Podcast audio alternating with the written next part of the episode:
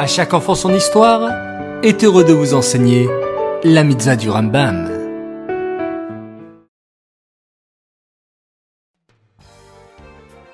Bokerto les enfants, j'espère que vous allez bien et que vous avez passé une très très belle nuit.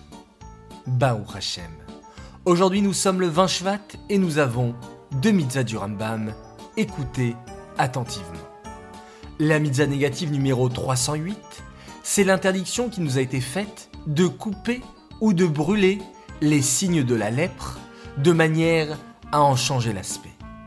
Et la mitzvah négative numéro 307, c'est l'interdiction qui nous a été faite de raser les poils ou les cheveux entourant la tsaraat, la lèpre.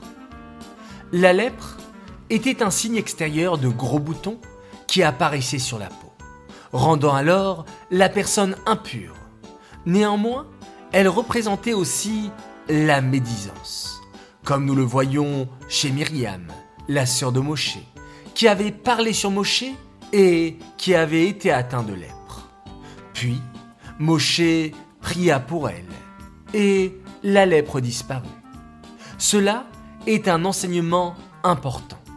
Lorsque nous voyons un juif dire du lachonara, de la médisance, il ne faut pas le rejeter, mais au contraire, prier pour qu'il fasse teshuva, qu'il change son chemin et qu'il regarde l'autre juif uniquement avec un œil positif.